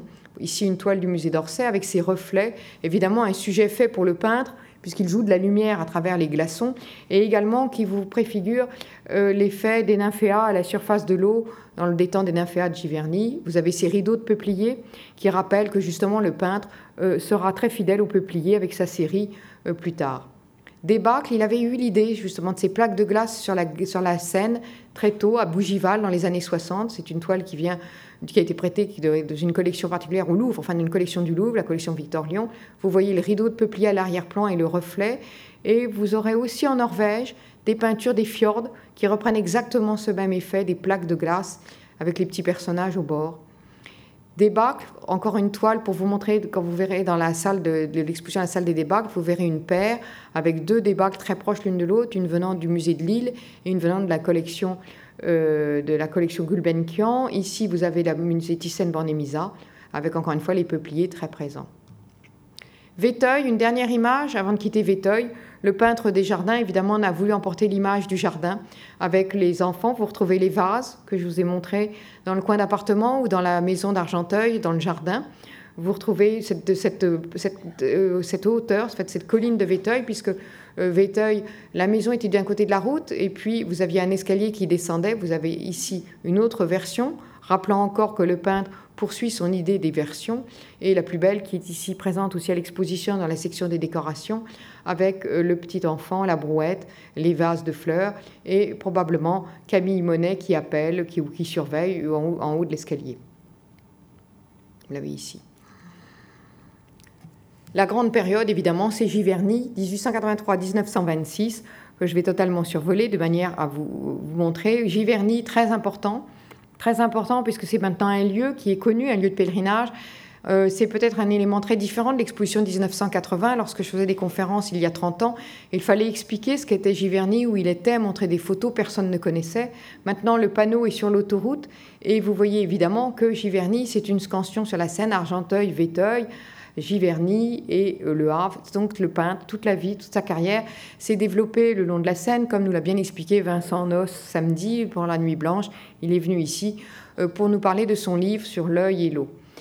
Euh, les, années 80, de 1883 à 90, la période de Giverny, ce sont les déplacements, les campagnes de peinture dont rend très bien compte la présente exposition. Vous avez d'abord la Normandie qui réapparaît en 1880 avec le déplacement à Étretat. Vous êtes ici à Étretat avec les falaises. Et en haut des cimaises, vous retrouverez la phrase de Monet disant que les falaises en Normandie, elles sont ici comme nulle part. Et il peint sans cesse les falaises de Pourville, de Varangeville et d'Étretat. Étretat, vous avez encore ici une toile qui n'est pas dans l'exposition, qui est une toile qui fait partie des collections du musée d'Orsay qui est en dépôt. Vous avez ici cette toile sublime du Metropolitan Museum, spectaculaire, avec l'ouverture de la manne-porte, l'ouverture et le coup de soleil sur la roche. Vous irez voir de très près la technique du peintre sur la roche. Et puis, vous avez ici également une toile émouvante qui est au musée d'Oslo, qui n'est pas dans l'exposition, qui vous montre Étretat sous la pluie, ce qui est très curieux. Euh, parce que justement, euh, c'est un petit peu l'évocation aussi de textes de Maupassant que vous trouvez sur les panneaux à l'extérieur de l'exposition quand vous êtes dans la file d'attente, où il y a le texte de Maupassant écrit en 1886 où il dit l'an dernier, j'ai beaucoup suivi Monet à Étretat. Travaillant, il agissait sous la pluie, dans le soleil, dans l'ombre. Il était un chasseur, il guettait le soleil et les ombres. Donc c'est vous dire que Monet, non seulement, il s'est très connu, a bravé les tempêtes à, Étretat et à, à Belle-Île, mais qu'à Étretat, il travaillait même sous la pluie. Falaise encore spectaculaire, du, prêtée par le Kunstos de Zurich, qui, était, qui est mise euh, à l'honneur dans l'exposition, vous la reverrez. Les cabanes du douanier, alors vous en aurez plusieurs exemples dans l'exposition qui vous montrent aussi qu'il traitait le thème à plusieurs reprises. Et puis d'insensiblement de la Normandie, vous verrez d'ailleurs des paysages aussi un petit peu euh, de crépuscule avec deux toiles qui vous montrent l'église de Varangeville. Et puis de là, vous passerez sur des cimaises très colorées, des cimaises rouges, euh, qui vous évoquent, évidemment, qui réveillent un peu pour évoquer l'expérience méditerranéenne de, de, Monet, partant pour Bordighera en 1884, puis pour Antibes en 1888. Bordighera, ce sont les jardins. En 1884, le peintre s'immerge dans le jardin Moreno que vous avez ici, où il exécute plusieurs, plusieurs peintures. Euh, notamment, euh, j'ai, qui est choisi, c'est ici le panneau décoratif euh, qu'il a exécuté pour Berthe Morisot pour la rue de Villejuste, qui est aujourd'hui la rue Paul Valéry. L'immeuble, l'immeuble, enfin l'hôtel particulier qu'avait fait construire Berthe Morisot et son époux Eugène Manet, frère du peintre Édouard Manet. Et si je vous montre attentivement ce, cette toile, c'est aussi pour vous faire remarquer qu'il y, a, euh, y a ici à gauche une maison rose à volet vert qui peut aussi compter peut-être comme d'une des origines de euh, la maison de Giverny. C'est une toile que j'ai beaucoup regardée qui est entrée en dation au musée d'Orsay et qui est une toile qui, n'est pas en dation, qui est entrée en achat, qui est au musée d'Orsay, qui a été euh, acquise avec une participation du GAN, groupe d'assurance, et qui est intéressante aussi parce que le jardinier de Giverny, Gilbert Vaé, qui est là depuis 1977, m'a dit un jour que évidemment le jardin de Giverny n'est pas un jardin ni à la française ni à l'anglaise, mais un jardin un petit peu exotique où on voit des influences de ce passage dans les jardins de, de Bordighera. Et vous voyez donc ces agaves, et c'est si vrai qu'elle est accrochée dans l'exposition. Là, je vous avais remis pour mémoire la Maison Rose à volet vert. Elle est accrochée dans l'exposition. Là, vous la retrouvez, ce panneau, vous le retrouvez donc chez euh, la descendante de Bertrand aussi, Julie Manet. Vous le voyez accroché ici, dans cet atelier, dans cet salon atelier de Berthe Morisot. Et vous voyez ici dans l'exposition, il voisine dans la section de décoration avec une toile montrant le jardin de Giverny. Et là, je trouve que vous voyez très bien justement cette influence de la végétation euh, exotique méditerranéenne dans cette profusion de fleurs de Giverny. D'ailleurs, je vais vous dire que pour les mettre face à face, c'est un accrochage qui a été défait. C'est-à-dire qu'à 5 heures du soir, nous avions les installateurs, nous avons fait défaire l'accrochage, car je trouvais que les deux toiles devaient voisiner. Euh, Méditerranée, Méditerranée, vous avez ici de, le séjour d'Antibes, avec encore une fois, vous voyez, je vous le montre, plusieurs compositions montrant la citadelle d'Antibes. C'est là où le peintre cherche une palette de pierreries et de diamants, parce que c'est un effet scintillant sous le soleil. Et ces rideaux, ces arbres vus aussi, cette mer vue à travers les arbres. Et dans l'exposition, vous avez une magnifique toile de, prêtée par l'Institut Courtauld, avec le pin et la mer à l'arrière-plan. 1886 s'intercale une campagne de quelques jours en Hollande, vous avez ces champs de tulipes en pleine fleur. Évidemment, il vient d'arriver à Giverny trois ans auparavant. Euh, l'intérêt et la passion de Monet pour les fleurs se, se développent de plus en plus à Giverny. Et c'est d'ailleurs à la suite de cette passion qu'il abandonnera le thème de la nature morte. Vous avez d'autres versions, je vous les montre plusieurs. Autre campagne de peinture à Giverny, 1886 toujours, Belle-Île, Comme il le dit, il était habitué à peindre la Manche, mais l'océan, c'est tout à fait autre chose. Et là, ce qui l'intéresse, c'est ces basses de rochers noirs, cet élément, qui se, bat, cet élément marin. Vous voyez ici une toile du Fitzwilliam Museum de Cambridge, et vous voyez ici le rocher du lion qui se lit parfaitement cette toile, et qui aussi est à rapprocher d'une toile du musée d'Orsay, les rochers de Radenec. Dans cette section, vous verrez une autre paire de toiles avec le lance de port d'Aumois. Et puis dans cette section, nous avons voulu présenter ensemble les toiles. Là, ici, je vous ai mis pour mémoire une toile de Sisley, qui est représentée dans le pays de Galles, pour vous montrer justement qu'il y a eu un petit peu un côté beaucoup plus statique chez Sisley. Lui, a allé chercher la masse rocheuse, mais il l'a cherché à l'arrêt, et pas du tout de la manière de Monet, pas du tout tumultueuse. On a pu dire, enfin c'est Signac qui l'a dit, que Sisley était un Monet euh, sage et un petit peu embourgeoisé, et je trouve que dans cette comparaison des rochers, c'est tout à fait visible.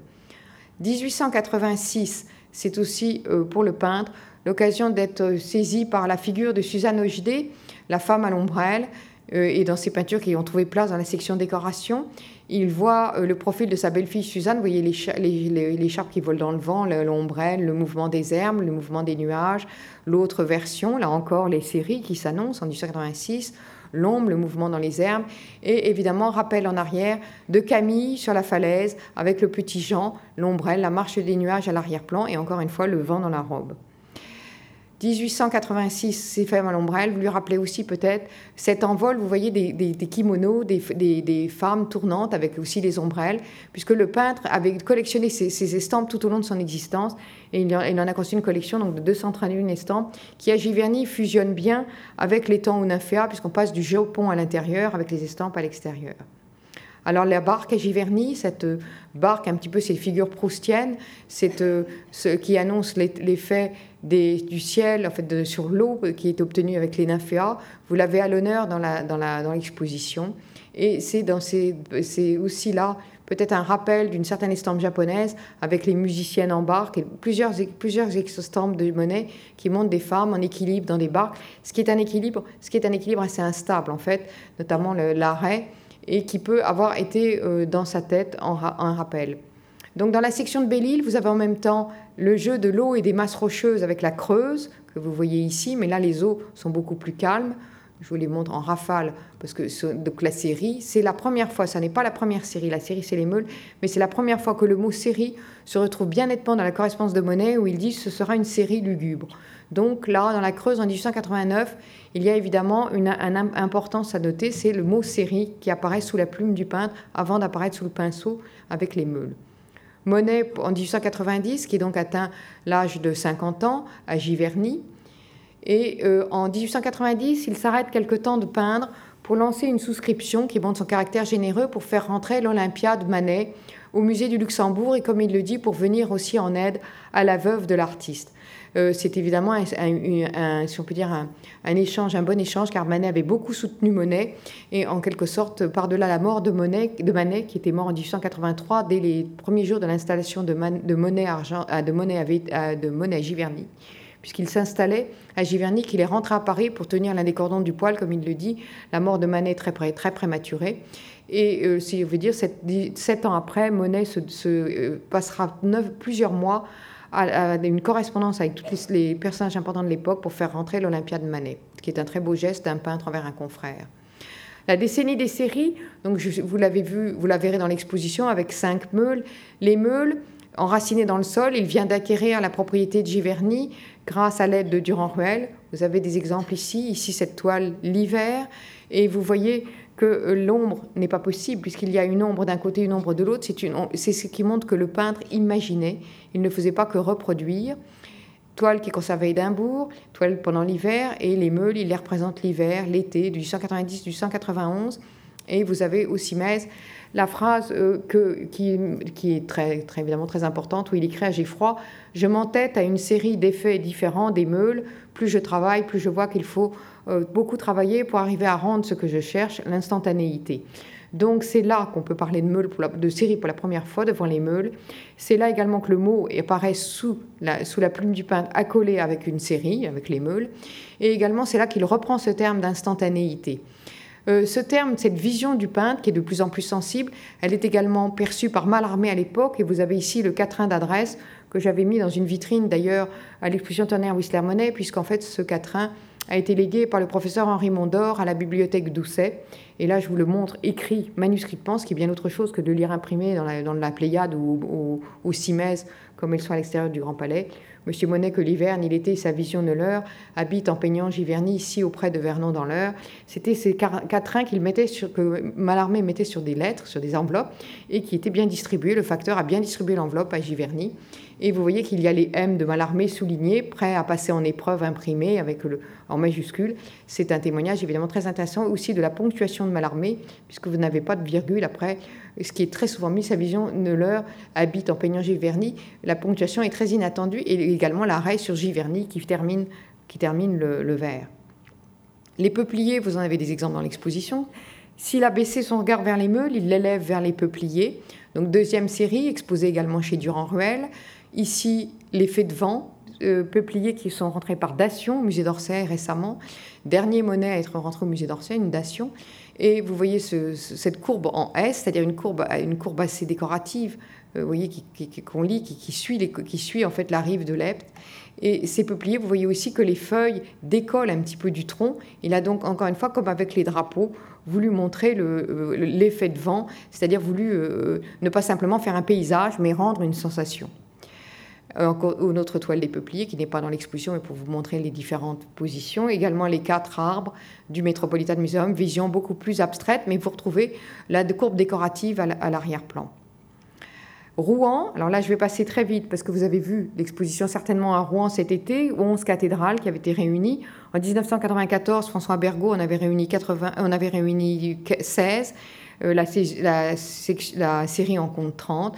Je vous fais passer la vue générale de Rouen, également la mise en page dans le carnet conservé au musée Marmottan. Vous voyez comment le peintre a abordé le motif, d'abord la ville, ensuite on voyait les tours de la cathédrale. Il était logé dans un hôtel d'Angleterre euh, sur, le bord, sur le bord de, la Seine à Rouen. Il écrivait à Hayleux qu'il avait beaucoup de travail, comme vous disiez au début, qu'il était aux prises avec cette, avec cette cathédrale. Il l'appelait sa matine de cathédrale. Et vous voyez les trois emplacements successifs face à la cathédrale, d'où il représentait cette façade de cathédrale de Rouen, qu'on peut encore une fois voir. Cette photographie qui est conservée au musée Marmottan et qui prouve bien que le peintre travaillait en atelier d'après photo, comme il l'a fait pour le Parlement de Londres. Voilà la photographie de la cathédrale qui conservait Monet. Parce que le peintre travaillait à la fois sur place pendant euh, deux séjours, euh, très souvent à la même saison pour avoir les mêmes effets de lumière, et puis il reprenait ses toiles en atelier et il en recréait disant d'ailleurs euh, à Durand-Ruel, je ne peux pas vous livrer cette toile car je veux encore avoir la série sous les yeux dans son entier. Je vous fais défiler les cathédrales. Là, vous voyez justement le travail très proche et très coloré de cette pierre dont il disait tout change, quoique pierre, c'est-à-dire qu'il voulait dire que même un bâtiment aussi solide qu'une cathédrale de pierre, eh bien, sous l'effet de la lumière, elle, se dissout, elle n'existe que par des effets d'éclairage et de lumière. Euh, page de carnet, croquis, vous montrant justement comment il passait, comment il mettait en place les motifs. Ce n'était pas un dessinateur. Vous voyez, il partait même, il ne tenait pas compte de la reliure du carnet, il dépassait en prenant le carnet dans la hauteur, alors qu'il l'avait pris dans la largeur pour le panorama de la ville. Ici, donc, diverses versions. Dans l'exposition, vous en avez cinq. Vous avez celle-ci, la cathédrale Harmonie Brune, acquise par l'État en 1907. Et vous avez quatre versions données par le comte de Camondo en 1911. Ces cinq versions permettant au musée d'Orsay en permanence d'avoir en fait de donner une magnifique idée du procédé des séries. Vous aurez aussi au CIMES, et vous le remarquerez, euh, un petit texte de Clémenceau que j'ai voulu faire figurer, un extrait de son article Révolution de cathédrale que Clémenceau avait écrit dans la Justice du 20 mai 1895 en mettant justement, il y a bon 30 cathédrales, mais il y aurait pu en avoir 100, 1000, autant d'instants qu'il y a dans la vie de Monet, parce qu'évidemment, Monet courait après l'instant, il courait après le temps. Et c'est ce qui montre bien que Clémenceau avait très très bien compris, et il avait en fin d'article regretté, tout comme Pissarro, la dispersion de la série. Là, je vous montre encore une fois les pages du carnet, comment il traitait. Vous voyez les motifs, on arrive à revoir, vous voyez la, façade à l'arrière-plan avec les petits carreaux des vitres que vous retrouvez ici sur la toile. Donc c'était des mises en page, ces carnets là où encore, je vous l'ai montré rapidement. Et encore une fois, extrait d'un catalogue de l'exposition des, séries, car je veux bien vous prouver que le terme de série n'est pas un terme d'historien d'art.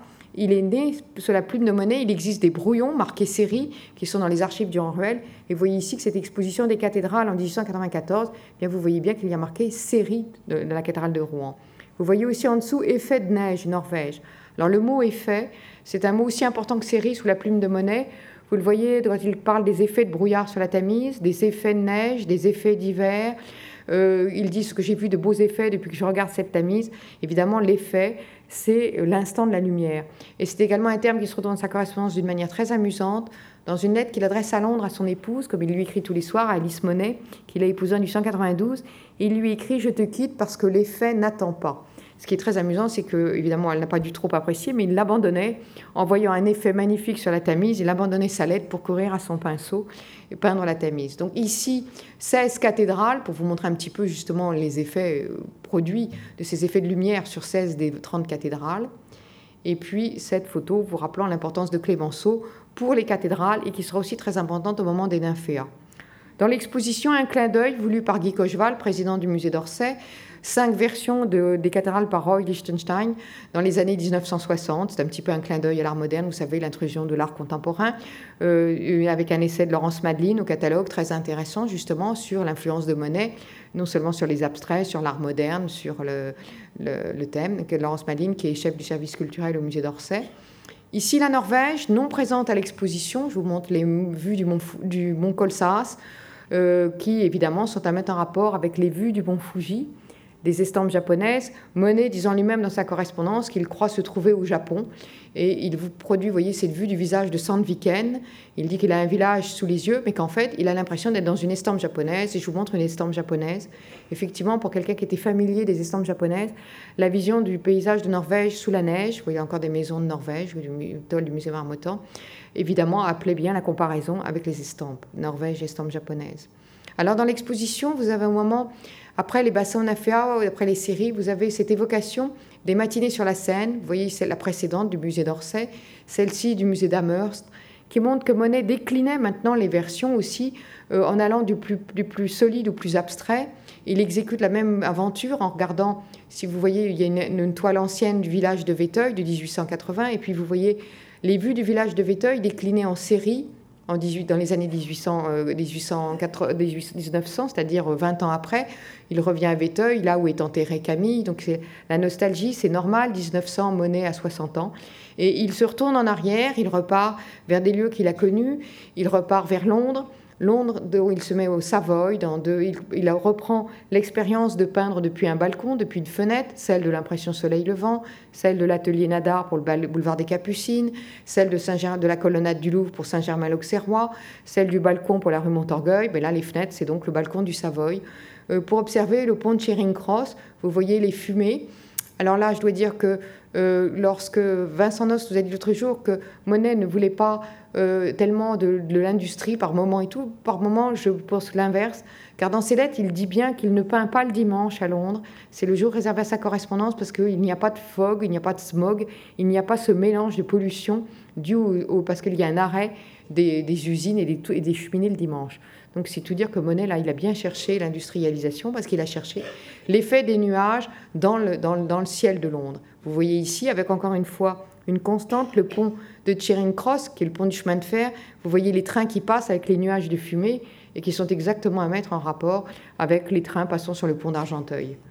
Également, vue du Parlement de Londres, la vue que je vous ai montrée tout à l'heure de 1871. Voilà comment Monet peignait le Parlement en 1871 dans ce qu'il a pu qualifier d'une époque comme un temps misérable. Eh bien, quand il retourne à Londres, après avoir écrit en 1887 qu'il a envie de retourner à Londres pour faire des effets de brouillard sur la Tamise, eh bien, en 1900, ça n'est plus du tout la Londres que, le Parlement que vous avez vu là, mais c'est au contraire un Parlement encore plus, encore plus imaginaire, avec une tour allongée, avec peut-être un retour quand même sur l'impression soleil levant avec la boule de feu, l'effet de lumière ici, et vous avez une simèse magnifique j'avais d'ailleurs déjà faite pour Turner Whistler Monet. Vous avez la toile de Brooklyn, la toile de Lille, la toile du musée d'Orsay, la toile du musée du Havre, et des toiles un petit peu aussi qui rappellent les nocturnes de Whistler et qui, dans la présente exposition, vous montrent l'allure fantomatique du Parlement dans le ciel de Londres. Également, un petit déplacement à Madrid qui n'est pas évoqué car il n'a pas peint, mais ça m'a amusé de vous l'évoquer, car il est allé voir Velázquez à Madrid. Et cette carte, elle est écrite par Alice Monet, et euh, évoquant justement le souvenir de Goya et les, peintures de Goya et Velázquez que Monet est allé spécialement voir à Madrid. L'arrêt, c'est le dernier voyage, de 1908. Le dernier voyage à Venise, voyage extraordinaire pour Monet car il l'accomplit avec son épouse. Jamais Alice ne l'accompagne. C'est pourquoi nous n'avons pas, depuis Venise, des lettres adressées à Alice. Les lettres sont adressées à Durand-Ruel et à Clémenceau. Il a évidemment sacrifié au rite des pigeons, mais il a surtout peint Venise, comme le dira Apollinaire, une Venise nouvelle. Vous avez ces façades avec la gondole, cette façade du musée du Kunstmuseum de Saint-Gall qui nous a été prêtée, haute façade du Palais d'Ario avec la gondole arrêtée. Et cette façade, vous voyez aussi cette petite ligne rouge qui est sur la façade. Euh, quand j'ai écrit la tenue de tonnerre Whistler Monet, je ne savais pas encore, mais j'ai lu depuis le poème d'Anna de Noailles et expliquant que l'été, les Vénitiens utilisent cette partie, ces balcons, comme des jardins de pierre, des jardins d'été, et qu'ils disposent des, tapis rouges, des tapis de, tapisserie pour ne pas se heurter, se frotter à la pierre. Donc on voit que le peintre a été fidèle à l'observation plusieurs toiles de Venise, évidemment le Palais des Doges, San Giorgio Maggiore, la, la Salute, et la lettre qu'il a écrite le 19 mai 1911 au matin. Monet se met à sa table à Giverny, écrit cette lettre qui est tremblée, sous le coup de l'émotion. Euh, c'est fini, ma compagne adorée, morte ce matin, 4 heures, je suis désemparée, perdue, votre ami Claude Monet. La lettre part vers euh, Gustave Geffroy, qui est l'administrateur de euh, Mobilier National, en fait, au Gobelin. Et je l'évoque spécialement parce qu'il est présent dans l'exposition, dans la section des décorations, avec le prêt des deux tapisseries, puisque c'était une commande du temps de Gustave Geffroy, administrateur des Gobelins. Ce départ, d'Alice en 1911, donc elle est morte, euh, vous voyez, euh, quatre, trois ans après le séjour de Venise, c'est l'époque où Monet continue à travailler Venise en me disant qu'il pense tous les jours à sa chère Alice. Et c'est là qu'il y a également ce retour en arrière sur la nostalgie, avant de les exposer en 1912 à la Galerie Bernheim Jeune. Après 1908, Monet ne quitte plus Giverny. C'est l'univers de Giverny. Vous voyez cet univers japonais à l'intérieur, la maison, la, salle à manger, les estampes japonaises. Monet, cette table qui recevra un jour un déjeuner célèbre où il y aura Clémenceau, il y aura Rodin, Cézanne, euh, Mirbeau. Euh, c'était, je crois, le 28, 28 novembre 1894 une date historique. Et cette table qui a accueilli de nombreux peintres, qui a accueilli Whistler, qui a accueilli Sacha Guitry, euh, les estampes japonaises, vous les voyez aussi chez les musiciens, chez Debussy, Stravinsky, qui, avait évidemment en rapport avec la mer. Debussy avait voulu qu'il y ait cette estampe japonaise que vous voyez en haut, la mer, qui soit reproduite euh, sur la partition de la mer. Donc vous voyez tout un univers artistique. Et puis ce Japon que vous voyez présent aussi, vous voyez Monet et la japonaise à gauche, Madame Kuraki, et vous voyez qu'aussi la Fondation Claude Monet, qui est dirigée en ce moment par Hugues Gall, ancien directeur de l'Opéra de Paris, mais natif d'Honfleur, comme il aime à le dire, c'est-à-dire euh, normand, et qui connaît très bien l'œuvre de Monet, eh bien, vous voyez que le Japon est encore très présent au musée, euh, à la Fondation Claude Monet. Nous sommes ici en 1998, c'était du temps de Gerald van der Kemp, une plantation par la ville de Toyohashi. Vous voyez à gauche Gilbert Vae, qui viendra peut-être à une table ronde ici. Vous voyez toute cette assistance japonaise. Vous voyez ces regards vers le ciel, une magnifique photo d'un hommage du Japon venant voir et donnant des plantations que vous pouvez voir dans le jardin de Monet à Giverny. La maison et les ateliers du peintre. Ici, vous avez une vision qui est une photo de Gilbert Vaé. Vous voyez une partie, je vous la montre pour voir la partie gauche de la maison. Vous voyez un mur sans fenêtre, c'est très curieux. Pourquoi? Parce que c'est le, mur de l'atelier où il accrochait ses peintures. Euh, là, je ne peux pas vous détailler toutes les peintures, mais vous retrouvez dans ce premier atelier, bien vous retrouvez en haut la femme à la capeline que vous avez accrochée ici dans les cimaises du Grand Palais. C'est tout dire si elle était chère à Monet. Vous voyez les nymphéas, vous retrouvez les maisons à Norvège, vous retrouvez le portrait de Poli. Enfin, on peut identifier toutes les toiles.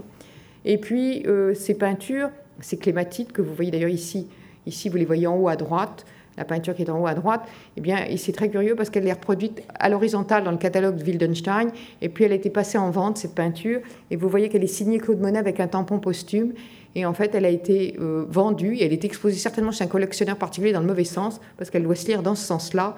C'est en consultant cette photo que je me suis aperçue qu'elle était passée en vente et vendue avec un tampon posthume. Euh, le, catalogue raisonné de Wildenstein sera évidemment réédité un jour et chez Wildenstein, on m'a dit qu'on la remettrait dans le, bon, sens.